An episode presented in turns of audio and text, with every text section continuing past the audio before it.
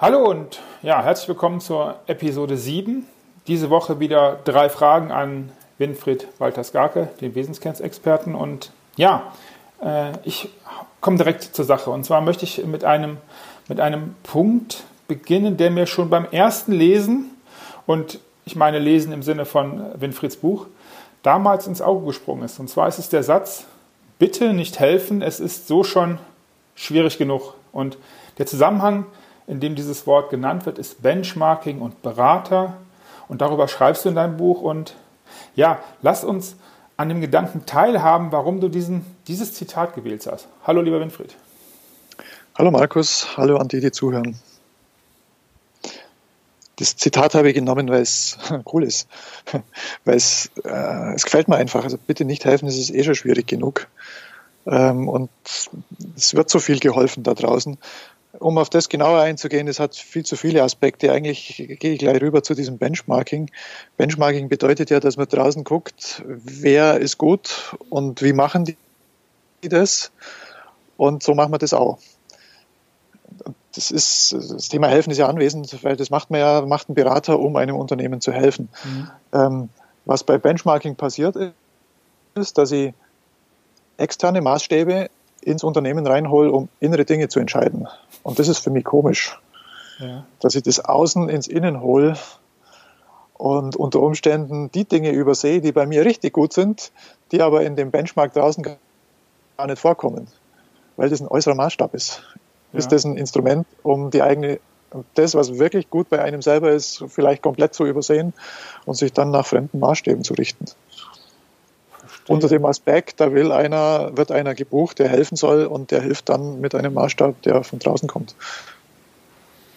Verstehe. Der eigentliche Aufreger ist für mich das Benchmarking. Okay.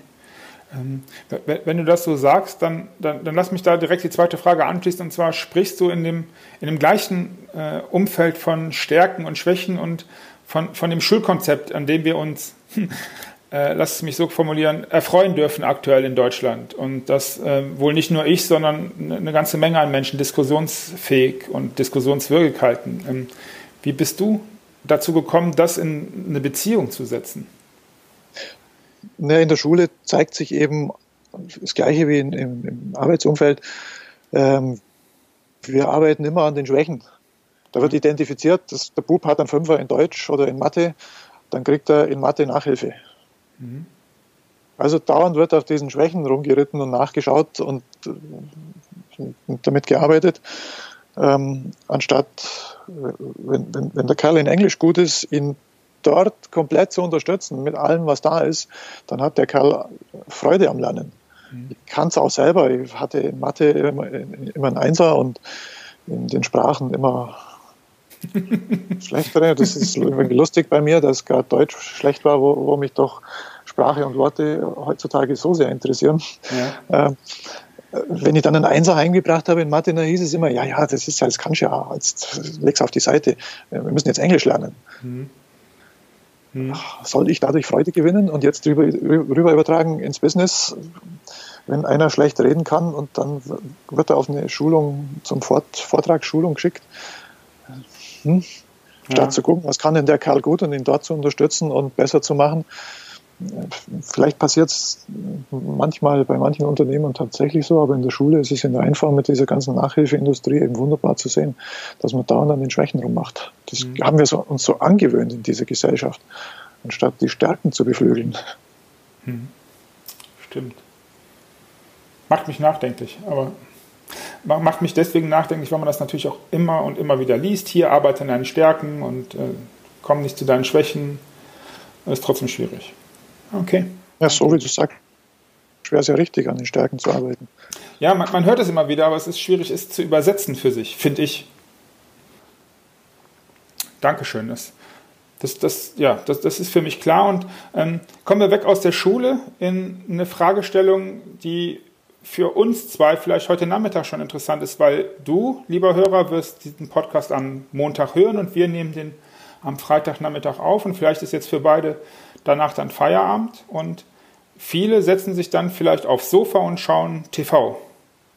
Und einige tun dies vielleicht schon echt, echt lange und wünschen sich eigentlich vielleicht etwas anderes zu tun. Aber naja, Hobby, hm, das haben sich irgendwie viele abgewöhnt. Also ich weiß, dass du, lieber Winfried, deine Zeit mit Kunst füllst, ein Teil deiner Zeit, aber wie finde ich, wie könnte jetzt so ein Hörer für sich so ein Hobby finden? Welchen, welchen Weg kann ich gehen, um am Ende des Weges etwas zu finden, was meine Zeit füllt? Kann deine Arbeit, kannst du uns einen Hinweis geben? Kannst du mir einen Hinweis geben? Wie finde ich sowas? Kann ich sowas in mir irgendwie finden? Gibt es da so Möglichkeiten, äh, Einsichten, sagst du manchmal?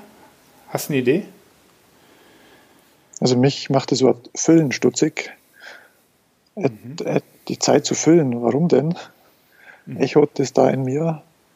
Ähm, wir haben es uns abge äh, angewöhnt, jede Zeit tatsächlich zu füllen mit irgendwelchen Aktivitäten und sei es diese sehr defensive Aktivität von Fernseher zu setzen, damit die Zeit gefüllt ist.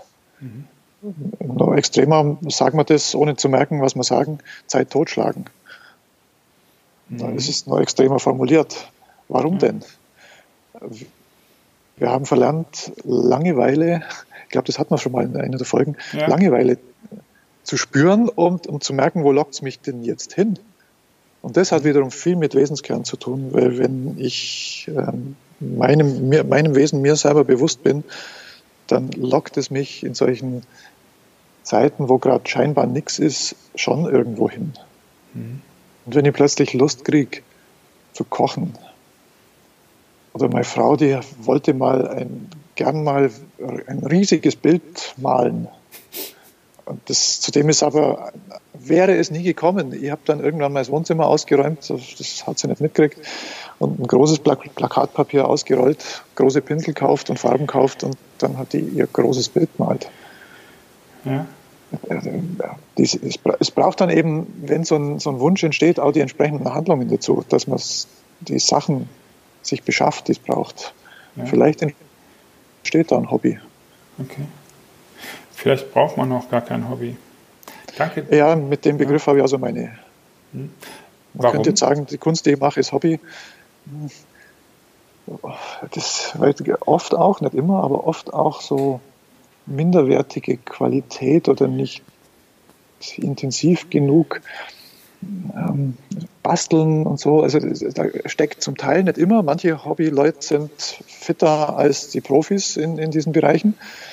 Das, das, Wort klingt nur komisch für mich, weil da eben sowas wie so, so ein bisschen Basteln auch dabei ist. So. Lass mich das bitte als meine, meine Abschluss- und Zusatzfrage nehmen. Ähm, mhm. Das Wort Hobby, lass uns da kurz reingehen, das interessiert mich. Ähm, ist das für dich deswegen, du sagtest, komisch, weil das ein Stück weit Dilettantismus mit drin hat? Oder, oder habe ich es falsch, ja, falsch das, Nee, doch, das, das, genau das, das passiert eben auch, dass unter, unter der Überschrift Hobby so Dilettantismus ist. Das, das, das hat nichts damit zu tun, dass, also nee, so wie, wie ich das meine, ähm, es darf ganz leichtgängig aus sein und muss nicht perfekt werden oder so, mhm. aber die, die, die die Zeitintensität oder das, wie es einem damit geht, die Freude, die Leichtigkeit oder was auch immer, ähm, wenn das dann so dilettantisch irgendwie wird, das, das Verbrauchen der Zeit, dann ja. da wird es für mich komisch.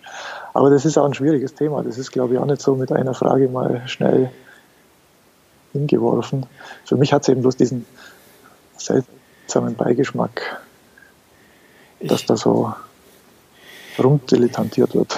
Ich, ich werde jetzt Folgendes machen. Ich werde mir, ja, ich werde mir das Wort Hobby aufschreiben für eine Folge irgendwann, vielleicht in fünf oder zehn oder wie viel auch immer Episoden.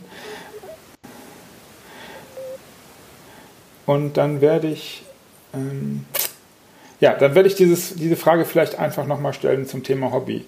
Ähm, Lieber Winfried, ich wünsche dir einen, einen wunderschönen Feierabend, ein schönes Wochenende. Lieber Hörer, dir eine wunderschöne Woche. Wir hören uns ähm, in der Episode 8 in, in einer Woche. Ich sage Dankeschön und wie immer, das letzte Wort hat der Winfried. Danke dir fürs Dasein. Ja, das Wort Hobby bringt mir jetzt auch in so ein bisschen eine uninspirierte Situation. Ich sage einfach Tschüss. Wir hören uns wieder beim nächsten Mal.